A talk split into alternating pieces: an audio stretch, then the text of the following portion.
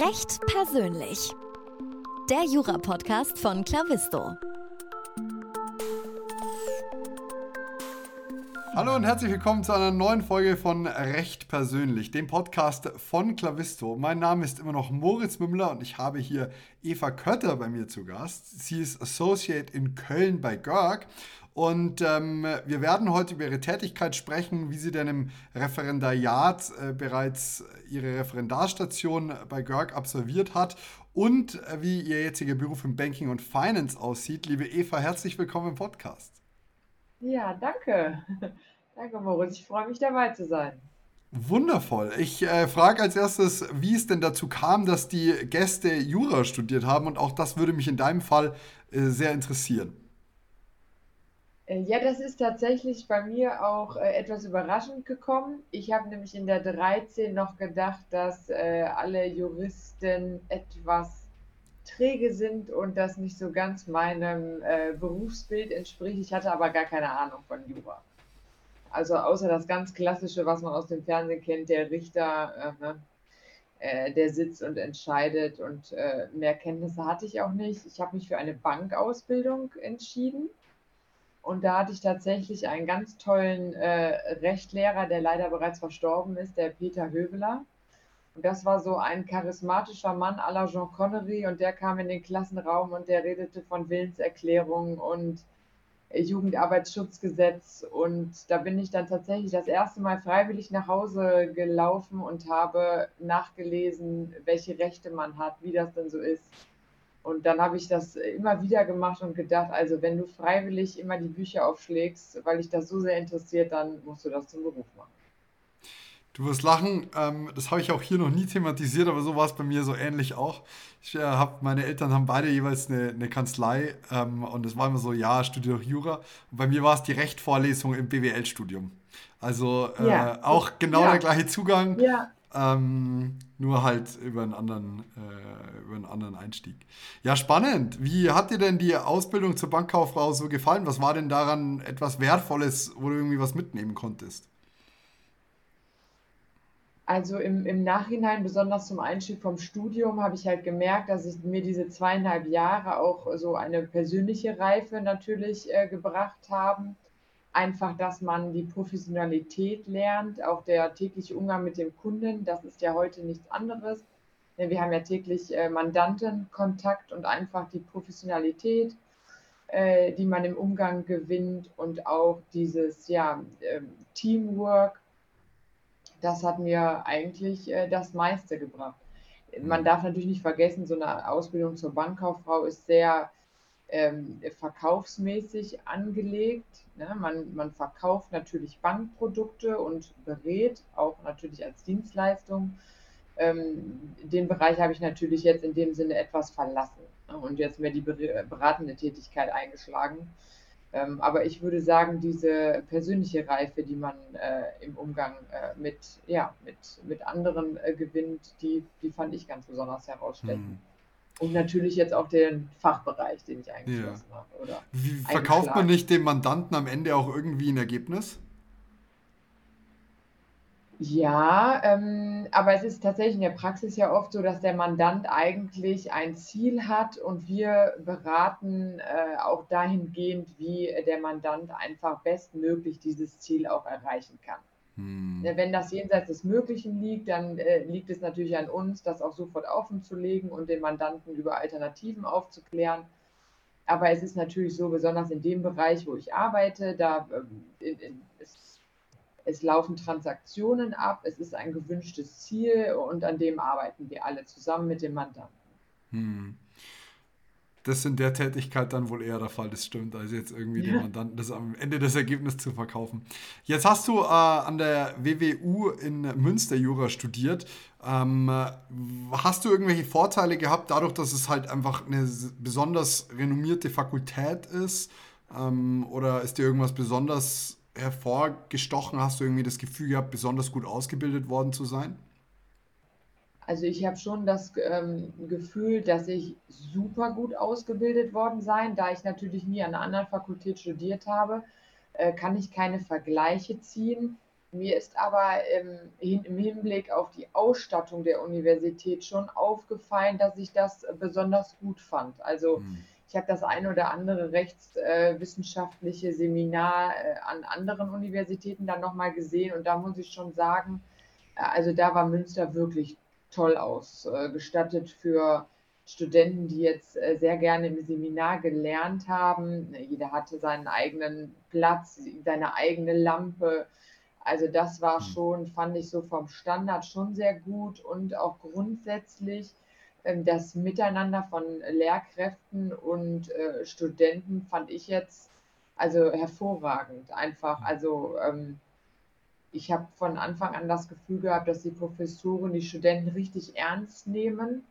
Ich weiß nicht, ob das dadurch auch bedingt war, dass Münster natürlich auch so einen guten Ruf hat. Also ob man sich äh, noch äh, dem normalen Lehrplan darüber hinaus bewusst war, dass das jetzt auch wirklich etwas Besonderes ist.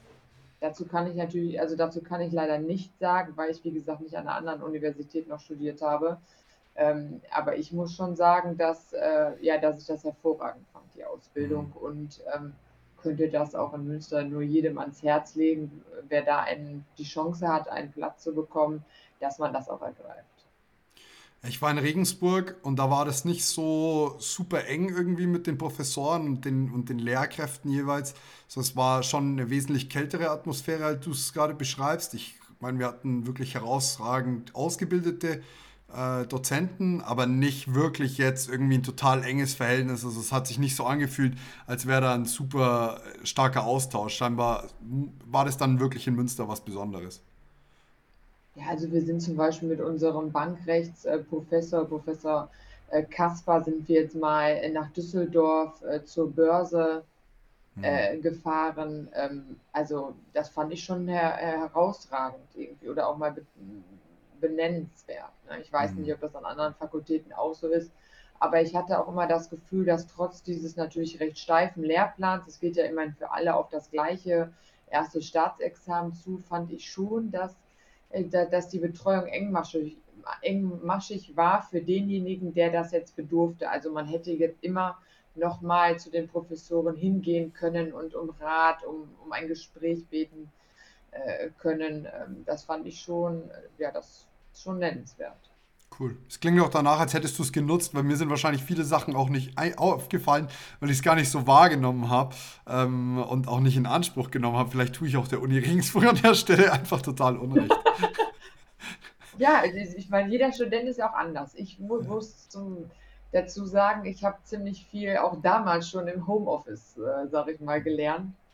Ja, also ich, ähm, ich war wirklich jemand, der viel zu Hause alleine für sich gelernt hat.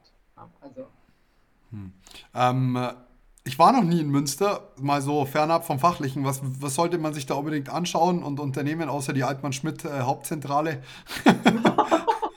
ja, also gut, auch, kann man natürlich auch bei Gelegenheit gut besichtigen, aber also der Aasee ist natürlich ein absolutes Schmuckstück in Münster und wenn man mal am Wochenende an einem heißen Sommertag dort ist, dann sollte man wirklich schauen, dass man ein kleines Picknick macht oder vielleicht auch äh, grillt. Äh, das ist wirklich richtig toll.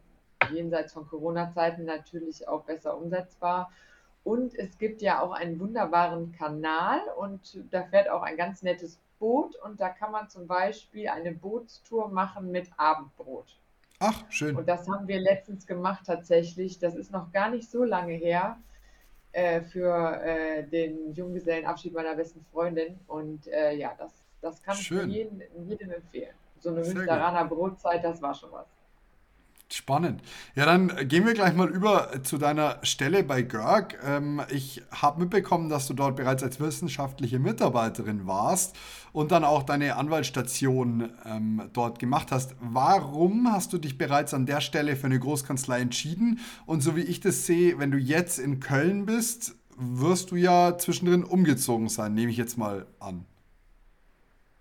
Genau bin tatsächlich nach dem ersten Staatsexamen ähm, bin ich umgezogen und nach Köln hier und ähm, habe mich dann äh, hier auf eine Stelle als wissenschaftliche Mitarbeiterin beworben und hier im Banking- und Finance-Team angekommen.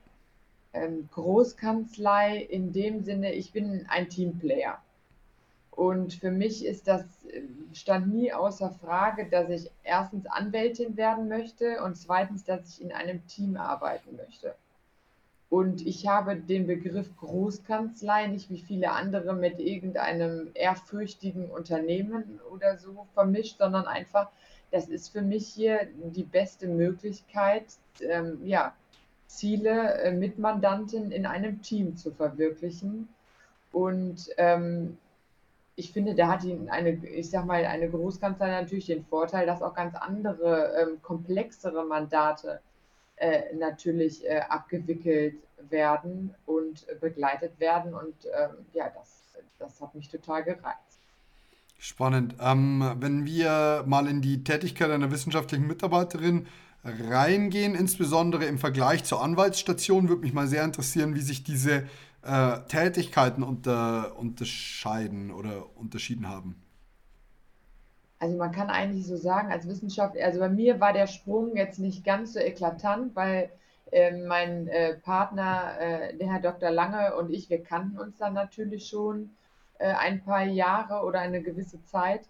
Es ist einfach so, als wissenschaftliche Mitarbeiterin hat man ja tendenziell oder in der Regel noch nicht das zweite Staatsexamen. Das heißt, hier und da fehlen natürlich auch einfach noch Kenntnisse, die man etwa schon in der Referendarstation erworben hat. Dass man einfach nochmal an weiteren Sachen arbeiten kann, weil beispielsweise in Klageverfahren äh, einem jetzt schon mehr Begriffe geläufig sind oder die komplexeren Strukturen äh, dieser Angelegenheiten. Ähm, als wissenschaftliche Mitarbeiterin bin ich aber auch schon in alle Sachen der, der täglichen Arbeit eigentlich einbezogen worden. Und es war halt auch jeden, es ist jeden Tag was Neues und das macht die Arbeit auch gerade so spannend. Also man kommt eigentlich morgens zur Arbeit und man spricht sich ab äh, und äh, schaut, was eigentlich für den Tag anfällt, äh, was reingekommen ist, was bearbeitet werden muss. Und ähm, ich fand hier bei Görg, was ich auch bei anderen Teams immer beobachten konnte, ist, dass es wirklich auch man, es wird Rücksicht auf die Ausbildungsstation eigentlich genommen. Ne? Also mhm. Also man wird nicht überfordert, als Wismit muss man nicht, also jeder, jedem, der hier ist, ist klar, was hat ein Wismit ohne zweites Staatsexamen, was hat der für Kenntnisse, was kann der leisten und natürlich dann umgekehrt auch, äh, was möchte ein Referendar jetzt vielleicht äh, an, an Aufgaben auch mal haben, was möchte der nochmal kennenlernen. Ähm, so habe ich das hier empfunden. Hm. Ähm, warst du dann als äh, wissenschaftliche Mitarbeiterin nur in deiner Anwaltsstation dort oder auch vor, na, vor dieser Zeit? Weil die Anwaltsstation kommt ja zumindest war es bei uns so nach der Verwaltungsstation. Das heißt, ähm, ich kann ja parallel als, als Nebenjob irgendwie vorher dort arbeiten und dann noch meine Anwaltsstation dort absolvieren. Oder war das bei dir, ähm, dass du eben deine Anwaltsstation eben als wissenschaftliche Mitarbeiterin gemacht hast? Ich habe schon, äh, also äh, nach dem ersten Staatsexamen in Münster habe ich äh, mein Promotionsverfahren hm. an der Uni Münster begonnen. Und in dieser Zeit habe ich mir schon, habe ich schon angefangen, hier bei Görg zu arbeiten. Das heißt, genau, dann waren es, äh, ich glaube, zwei Tage die Woche, vielleicht auch mal drei Tage die Woche und ich habe das relativ flexibel gehandhabt. Also wenn viel angefallen ist, habe ich vielleicht auch mal mehr gearbeitet und dann durfte ich umgekehrt mir auch viel mehr Zeit wiederum für meine Promotion nehmen. Und in, dann kam das Referendariat. Mhm. Und auch in der Zeit habe ich dann immer diese zulässige Stundenanzahl hier gearbeitet und dann zusätzlich noch als Referendarin. Und hat sich, in also der, in, hat sich dazwischen deine Tätigkeit verändert? Also sprich zwischen dem, ich arbeite neben, als Nebenjob in der, in der, in der Kanzlei ähm, und dann zu, ich mache meine Referendarsstelle dort. Weil das, das ist so für mich die Frage, hat sich da irgendwas verändert? Hat man dir mehr, mehr Befugnisse zugeteilt oder also ja, weil einfach es ist schon so, dass mit zehn Wochenstunden, wir haben ja viele komplexe Mandate, komplexe Strukturen, äh, teilweise sich allein in die Sachen einzulesen, bedarf schon äh, eines gewissen, einer gewissen Zeitspanne. Und dann ist das natürlich schon so, dass man andere Aufgaben kriegt, wenn man äh, drei bis fünf Tage die Woche einfach hier sein kann, äh, weil dann muss man sich nicht immer erst einlesen. Mhm. Und wenn man sozusagen dann weiß, okay, äh, das wird jetzt, äh, ist erforderlich, dann geht man schon wieder nach Hause. Deshalb ändert sich die Tätigkeit zwangsläufig. war aber nicht so, dass man jetzt, äh, dass ich irgendwie äh, eine andere Wertschätzung oder so jetzt hatte. Ne? Es war Ja. einfach nur durch die Zeit bedingt, ja, man macht andere Aufgaben, weil man als Referendar, Referendarin einfach viel, ähm, ja, viel öfters hier ist und auch einfach die Zeit dann hat, an anderen ähm, äh, komplexeren Aufgaben mitzuwirken. Wie hat dann da so ein typischer Arbeitsalltag bei dir ausgesehen? Also, was darf ich mir, was darf ich mir darunter vorstellen? Also so der ganz typische Arbeitsalltag ist eigentlich, ich komme hier morgens an und dann äh, gehe ich bei meinem äh, Chef, äh, bei meinem Part, zu meinem Partner und spreche einfach ab, was, äh, was gemacht werden muss. Und dann äh, war das bei uns immer so, dass ich eigentlich ein, ein kurzes Briefing erhalten habe, äh, was für eine Transaktion läuft gerade, wie sind da die Strukturen, wie sieht das aus. Äh, Wir machen ja Finanzierungen, das heißt, wer ist äh, auch Kreditnehmer, Kreditgeber, äh, das wird alles kurz gesprochen und dann äh, kam meistens die Problematik der Aufgabe, die ich dann bewältigen soll, Hm. ne, anhand der erklärten Struktur. Dafür ist auch hier immer Zeit. Also wenn man nicht die, es ist einfach so, wenn man nicht die Transaktion oder die Struktur des, äh, der Aufgabe ähm, verstanden hat oder verinnerlicht hat, dann kann man auch kein ähm, gutes Ergebnis liefern. Hm. Mich würde auch äh, an der Stelle brennend interessieren, wie du denn auf deine Ausbildung nachträglich dann aus dieser Perspektive zurückgeblickt hast. Vor allem so in die Arbeit einer Bank äh, zurückzublicken und zu sagen, okay, jetzt wickle ich hier die großen Transaktionen ab oder wie auch immer, hier geht es um einen riesigen Vertrag, wo wir, wo wir schauen müssen, dass es passt. Wie, wel, welchen Blickwinkel hast du an der Stelle dann eingenommen? Also wirklich so praktisch gesehen, ähm, an, an, welcher, an welcher Stelle saßt du dann im Vergleich zu vorher? Ähm, Die, die Tätigkeiten unterscheiden sich äh, so eklatant, weil einfach als, als Bankkauffrau, das, das ist wirklich eine ja, sehr verkäuferische Tätigkeit, würde ich mal sagen. Jemand kommt zu dir und, ähm, und er hat einfach äh, Beratungsbedarf, aber du verkaufst Bankprodukte. Also ein, äh, ein tolles, äh, eine, ähm, ein tolles Fundament. Ich kann auch nur jedem empfehlen, äh, ein, eine solche Ausbildung zu absolvieren, aber da steht ja wirklich noch der Beratungsbedarf im Vordergrund. Das ist ja nicht so, dass man verkaufen muss, sondern man berät wirklich den, den Bankkunden, äh, dass das passende, äh, das passende Produkt äh, zu kaufen. Nur jetzt ist das was ganz anderes, diese, diese wirklich riesen, komplexen äh, Transaktionen. Ähm, damit hat man im, in der Ausbildung ganz selten nur Berührungspunkte. Hm. Ich, weil ich teilweise, ich war ein paar Monate im Firmenkundenbereich eingesetzt. Da habe ich natürlich dann schon etwas größere äh, Strukturen, Finanzierungsstrukturen kennengelernt, aber per se äh, trifft das jetzt nicht auf den normalen Bank, Bank-Azubi zu. Ne? Hm. Also von da an ist das schon äh, etwas ganz anderes. Nur äh, man wird ja auch auf der Berufsschule dahingehend ausgebildet, dass man auch im Wertpapierbereich äh, Grundkenntnisse erlangt, ne, weil auch dahingehend natürlich hinterher beraten werden soll oder beraten werden darf. Und das fand ich schon für den Einstieg auch äh, an der, an der Universität besonders hilfreich, weil man natürlich von vielen Sachen auch einfach schon mal gehört hat. Optionen, Optionsscheine, äh, Genussrechte, was es nicht alles so gibt. Da habe ich doch schon bei dem einen oder anderen Studenten, der dann Bankrecht als Schwerpunkt gewählt hat, gemerkt, also die werden, sind am Anfang etwas überfordert gewesen, weil dann natürlich so viele äh, Fachbegriffe äh, kommen. Da fand ich das schon ganz angenehm, dass man äh, viele davon einfach schon mal gehört hatte. Nicht in der Tiefe, wie die dann hinterher im Studium schon ähm, verlangt wurden, aber einfach, äh, dass, ja, dass äh, der, der, sag ich mal, der Baum der, der Finanzierungssachen, der stand dann schon mal. Ne? Da Hm. konnte man dann darauf anknüpfen. Hm. Ja, auch schon so den Unterschied zwischen einer Grundschuld und einer Hypothek zu können. Äh, Ja, ja, also das, das, das klingt so lustig, aber Hypothek, das ist ja der Schreck des, ja. äh, des Jurastudenten. Äh, das, ich, ich fand das dann halt schon Der meisten. Banken doch auch. Der meisten Banken doch auch. Man macht doch mittlerweile Ja, nur noch ja. Grundschulden. Ja, also genau, Grundschuld ist natürlich in der Praxis, äh, aber ich hatte dann tatsächlich in der Ausbildung, weil ich wie gesagt im Firmenkundenbereich eingesetzt äh, worden bin, ähm, hatte ich dann tatsächlich schon das ein oder andere Grundbuch äh, vor der Nase gehabt und äh, von da an dann, ja, wenn das nicht mehr nur theoretisch ist, sondern das Ja. liebe ich auch. Also wenn es in die Praxis reingeht und man hat es dann endlich auch mal in der Hand, man weiß, wofür das gut ist. Das ist natürlich bei einer Ausbildung, äh, ist das schon zu Beginn an. Man lernt Mhm. nicht für die Luft, sondern man lernt für den, für wirklich für den täglichen Anwendungsbedarf. Und ähm, ja, das, das ist natürlich auch hinterher für jeden Studenten oder für mich zumindest, ist natürlich auch der Berufseinstieg dann so schön, weil man endlich in die Anwendung kommt. Ja.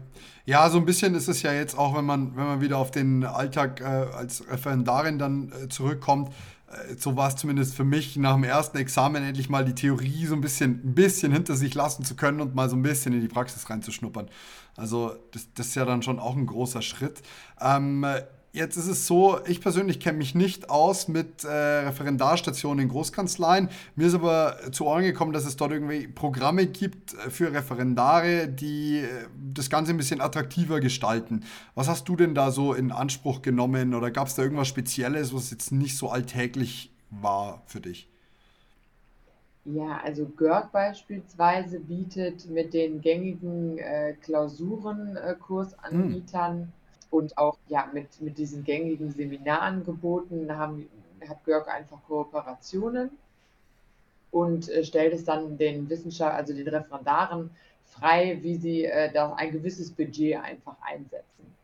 Ne, es ist hier jedem klar, äh, dass ähm, vielleicht der, also nicht nur der Unterricht am, am Oberlandesgericht oder am Landesgericht ausreichend ist für, für eine gute Note, sondern dass da eventuell auch auf den, das ein oder andere Repetitorium nochmal zurückgegriffen wird und äh, da ist äh, Görg halt mit einem gewissen Budget unterstützt Görg dort und äh, das habe ich auch in Anspruch genommen.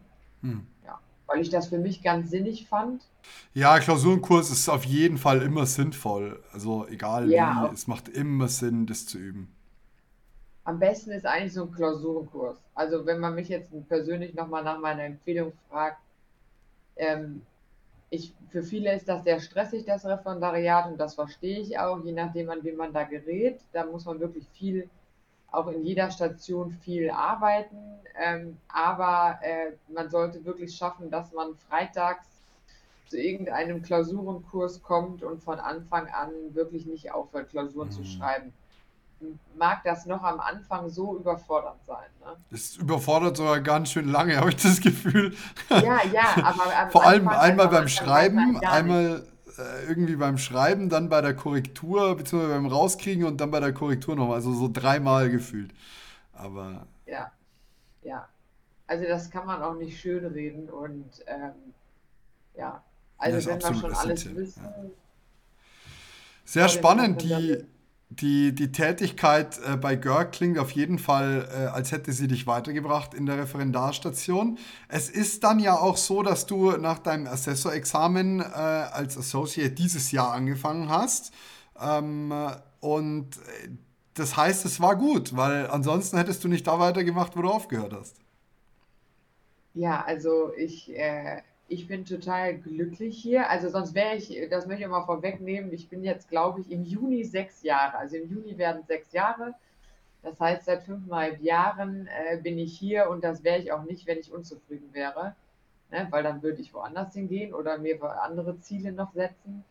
Äh, nur einfach die Einbindung. Äh, ich bin so äh, eng an meinen Partner angebunden, äh, den, den Herrn äh, Dr. Lange, äh, dass einfach dieses Miteinander im Team, ähm, ja, das ist äh, sehr fordernd und aber auch sehr fördernd.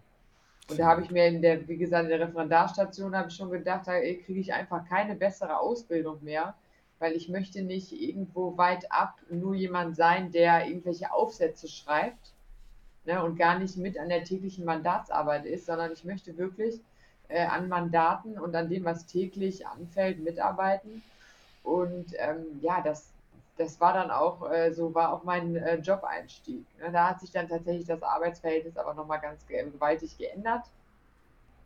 Ne, dann kam nochmal äh, ja, viel mehr Verantwortung, äh, viel mehr Aufgaben und äh, aber man wächst halt einfach mit der Zeit.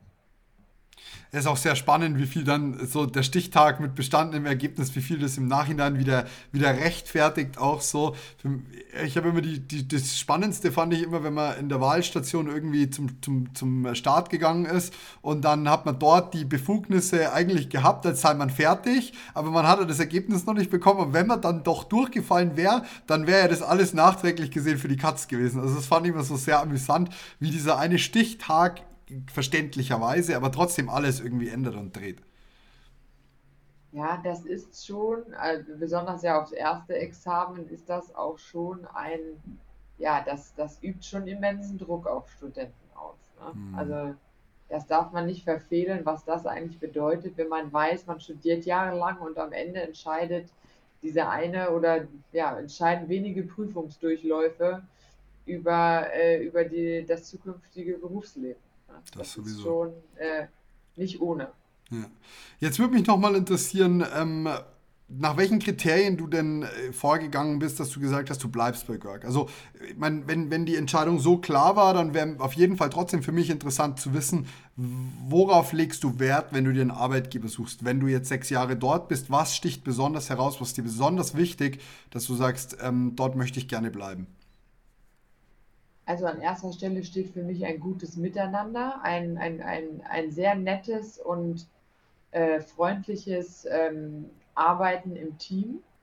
Und das habe ich nicht nur bei mir selber äh, beobachtet, sondern auch bei vielen, bei vielen anderen äh, Teams. Ähm, ich saß hier ganz lange immer mit, äh, saßen wir mit drei oder stellenweise auch mal zu viert äh, in äh, Wismit-Zimmern und da ist mir jetzt bei Görg ähm, sofort aufgefallen, dass dieses Ellenbogen, äh, äh, ja, dieses, dieser Ellenbogenjurist hier eigentlich nicht vorhanden ist. Ne? Mhm. Also ich, natürlich, wir sind äh, ein, ein Riesenunternehmen. Ich kenne auch nicht jeden und ich kann jetzt auch nicht vielleicht für jeden sprechen, aber ich persönlich habe das äh, jahrelang äh, mitbekommen, dass einfach auch schon unter den Wismits, unter den Referendaren unter den Partnern, dass hier einfach ein total nettes Miteinander ist.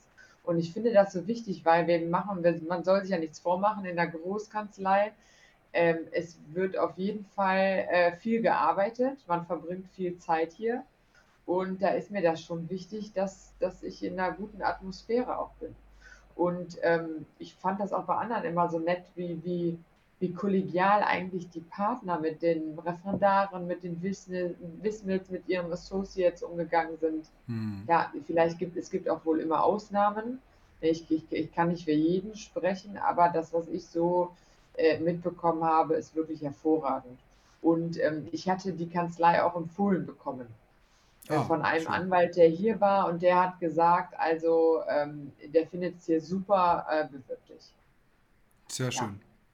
Das klingt sehr, sehr gut. Das ist was, was viele Menschen verkennen, egal ob man jetzt in der Großkanzlei arbeitet und ein bisschen mehr als andere oder wie auch immer. Es ist immer ein Drittel deines Tages, den du irgendwie mit Arbeit verbringst. Und dann soll äh, die, die Stelle irgendwie auch Spaß machen. Und, und ähm, das, ist, das ist ja ex extrem lange Zeit, die man in seinem Leben dann arbeitet. Und ähm, da gilt es natürlich, sich das schön zu gestalten. Ja, wenn ich das noch hinzufügen darf, so richtig den Unterschied zwischen einer Kleinkanzlei und einer Großkanzlei ist mir auch nicht in, in dem Sinne geläufig, dass ich jetzt sage, man arbeitet ja hier auch in kleineren Teams. Hm, hm, hm. Wir arbeiten ja jetzt nicht alle 300 Mann oder alle jeden Tag 40 Anwälte zusammen äh, in, äh, und, und halten Telefonkonferenzen ab, sondern auch hier hat man ja seine kleine, äh, sein, man ist ja auch Teams zugeteilt. Und auf der anderen Seite, wenn man jetzt in einer kleineren Kanzlei ist und man hat äh, mit, mit vier Anwälten vielleicht und äh, vier davon äh, entsprechen aber dem äh, doch äh, häufiger vorkommenden Ellenbogenjurist, wie ich das mal ja. betiteln möchte, dann hat man auch dann verloren. Ne? Also ich, so das schlechte Bild von Großkanzleien, das, das war mir noch nie, ja, das habe ich noch nie so ganz verstanden. Hm. Ja, es macht ja auch Sinn an der Stelle. Wenn ich eine kleine Kanzlei habe mit vier Anwälten, wo jeder versucht, den größten Umsatz zu fahren, habe ich natürlich äh, eine andere Situation, als wenn ich in einem großen Unternehmen arbeite, wo ich sage, jeder hat irgendwie seinen fixen Posten und wir wollen alle zusammen äh, gemeinsam die nächsten 20 Jahre hier arbeiten und gemeinsam irgendwie an die Spitze. Dann, dann habe ich eine andere Situation. Ja. Also das ist schon richtig. Ja, ich kann Kollegen aus Frankfurt hier anrufen, aus Berlin. Also wir, ähm, wir hatten auch äh, dieses Jahr schon ein ganz tolles Teamtreffen ähm, in Berlin, wo einfach mal äh, das, das ganze Banking- und Finance-Segment eigentlich zusammengekommen ist. Das ist einfach für mich als, ja, als Teamplayer ist sowas einfach wünschenswert. Spannend. Was war denn in den äh, ersten Monaten die größte Herausforderung für dich als, als junge Anwältin, ähm, die du ja an der Stelle immer noch bist, aber ähm, was, was war so das für dich in den letzten Monaten, was da das, das größte Thema war?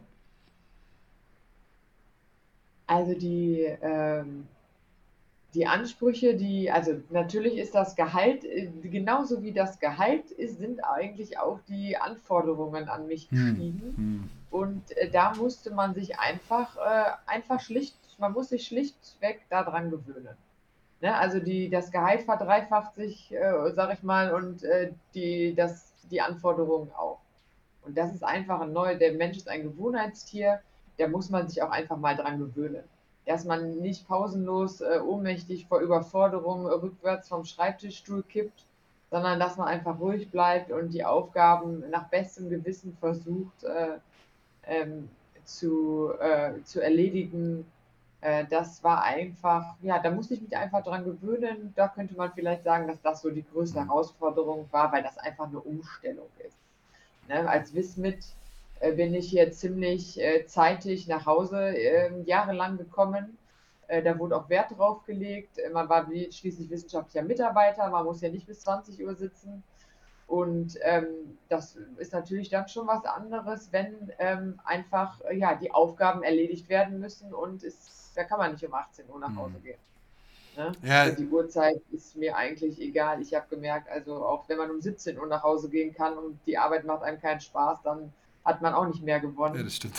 Und dann bin ich jetzt, ob es dann abends mal eine Stunde länger oder nicht ist, äh, macht äh, mich nicht weniger glücklich.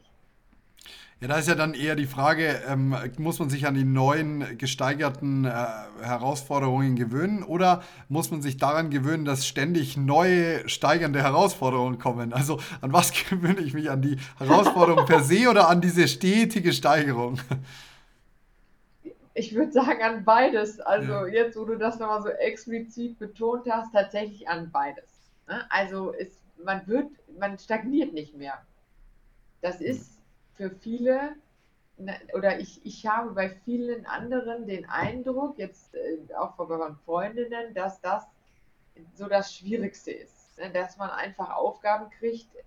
Wenn ich hier morgens ankomme, dann habe ich nicht auf alle Fragen, die ich vorgelegt kriege, eine mhm. Antwort.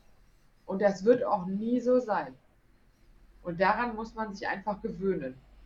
Das ist aber für mich jetzt per se nichts Negatives, weil ich gerade finde, dass es gibt nichts Schlimmeres als zu stagnieren. Das macht gerade die Arbeit hier aus, dass man immer gefordert wird, hm. dass man immer sich neu in eine Sache reinfuchsen muss. Ich, das, ja, man weiß nicht auf jede Frage äh, sofort die passende Antwort, sondern man muss sich die erarbeiten. Und ja, da so schön wie das ist, so ähm, schwierig kann es natürlich auf der anderen Seite sein. Das ist wieder die tolle Parallele äh, zum Examen selber. Weil wenn ich mir überlege, ja. ähm, so dieses Frag mich in fünf Stunden nochmal, dann äh, ist das, die, ist das, trifft es eigentlich auf den Kopf. Ich kriege einen Zettel und ich denke mir, Mann, ich weiß nicht, worum es geht. Und ich weiß, weiß ja. auch die Lösung noch nicht. Aber in fünf Stunden, wenn du mich fragst, kann, ist die Wahrscheinlichkeit hoch, dass ich dir eine Antwort geben kann. Und ähm, so, so klingt es ja gerade auch in, im Berufsalltag, dass du sagst, okay, das Problem liegt jetzt auf dem Tisch. Ich schaue mir das jetzt einen halben Tag oder vielleicht auch mal eine ja. Woche an. Und in der Woche kann ich dir sagen, so und so und so schaut es aus. Ja, das ist ja der Traum von einem jeden Jurastudenten. Man kriegt die Examensklausur und liest, ah, Maschinenfall, Sachenrecht. Ja, genau. Den, die, die Antwort schreibe ich runter. Das passiert nicht. Oder, also, okay, mir ist es mal einmal passiert, aber das sind, es kommt dann in, in einer Klausur von 1000 kommt das vor und meistens ist das ja sogar, wenn man denkt, oh, das Problem, das ja. kenne ich, dann geht die Klausur total in die Hose, weil man dann die Kniffe äh, der, der Aufgabe verkennt, die dann doch irgendwie so abgewandelt ist, dass es in eine andere Richtung gehen hätte, äh, hätte gehen müssen. Äh, von da an, äh, da kann man sich eigentlich dran gewöhnen. Es ist, es ist wirklich wie im Examen wenn das einfach die Lösungen für unsere ähm, Fragen, die wir hier äh, versuchen, äh, im bestmöglichen Interesse unserer Mandanten zu klären, wenn das einfach wäre, dann könnte das ja jeder. Dann bräuchte man auch kein zweites ja, Staatsexamen. Ne? Es, es, geht ja wirklich um, ja, auch jede Transaktion ist anderes. Immer sind die gesellschaftlichen, gesellschaftsrechtlichen Strukturen anders. Und von da an gibt es halt einfach, es gibt keine Baukasten, keinen Baukastensatz, den man jetzt so immer zusammenwürfelt und sagt, ah ja, äh, Verpfändungsvertrag, hier habe ich, habe ich schon ein Muster. Ja, das das gibt es eigentlich nicht. Ja. Und äh, das ist tatsächlich dann im Detail doch äh, schon herausfordernd, äh, da wirklich die, die Kniffe zu beachten. Ja, müssen wir natürlich jetzt meinen Chef zu interviewen, ob ich das jedes Mal super bewerkstellige. Aber das, da mache ich mir keine Sorgen, wenn sie dich äh, nach dem Referendariat übernommen haben. Also kann ich zusammenfassen, dass man als äh, Nachwuchsjurist bei GERG äh, im, Referendar, im Referendariat oder im, äh, als Berufseinsteiger ähm, äh, mitbringen sollte, die Bereitschaft, Neues zu lernen, neue Befugnisse zu übernehmen, äh, Neues auszuprobieren, im Team arbeiten, ähm, habe ich jetzt rausgehört, ist ganz, ganz wichtig. Ähm, und generell halt, ja, das Interesse für den, für den anwaltlichen Beruf und ähm, auch die, den Spaß und die Freude daran. Ja, ja. Sehr Auf gut. jeden Fall, das ist eigentlich eine gute Zusammenfassung. Sehr gut. Dann äh, gib mir doch mal noch einen Tipp äh, für dich als ähm, für dein früheres Ich, so von vor fünf bis zehn Jahren, ähm, um, um eben die gute Juristin äh, zu werden, die du jetzt bist. Äh, was ist so, was, hat dich da extrem weitergebracht? Ähm, also als kleinen Tipp für Nachwuchsjuristen extrem weitergebracht hat mich eigentlich, dass ich immer das gemacht habe, was mir Spaß macht. Hm. Und nicht und auf kein Prestige oder so, jetzt ich gehe jetzt zur Uni Münster oder ich, ich gehe jetzt in eine Großkanzlei. Nee, das ist eigentlich völlig egal. Ich habe eigentlich versucht, immer in die Richtungen zu gehen, äh, die mir Spaß machen und also meine ganz besondere Empfehlung ist, dass ich in der Verwaltungsstation und in der Wahlstation jedem empfehlen kann, ins Ausland zu gehen. Cool. Ja. Das kann ich nochmal jedem Studenten ans Herz legen. Bewirkt euch äh, im, im Ausland, äh, nutzt diese Chance äh, wirklich nochmal. Ähm, äh, die bringt einen auch persönlich nochmal viel weiter, äh, auch im englischsprachigen Raum, äh, würde ich sagen, weil das natürlich auch immer zunehmend wichtiger wird. Ja, das wäre noch so mein kleiner Tipp. Sehr spannend. Äh, liebe Eva, vielen, vielen Dank für deine Zeit, für deinen Einblick in dein äh, Berufsleben, in deine Karriere und ich wünsche dir alles, alles Gute. Ja, danke, Moritz. Das wünsche ich dir auch. Ciao, ciao, mach's gut. Ich hoffe, dir hat die heutige Episode gut gefallen. Wenn du Fragen, Kritik, Anregungen oder Feedback für mich hast, dann freue ich mich auf deine E-Mail an podcast.eklavisto.de. Apropos Klavisto, bist du schon Mitglied bei unserem Förderprogramm für Nachwuchsjuristinnen und Nachwuchsjuristen?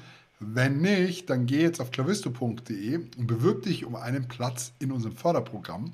Als Klavisto-Talent bieten wir dir die besten Karrierechancen und deinen Weg in eine Top-Kanzlei.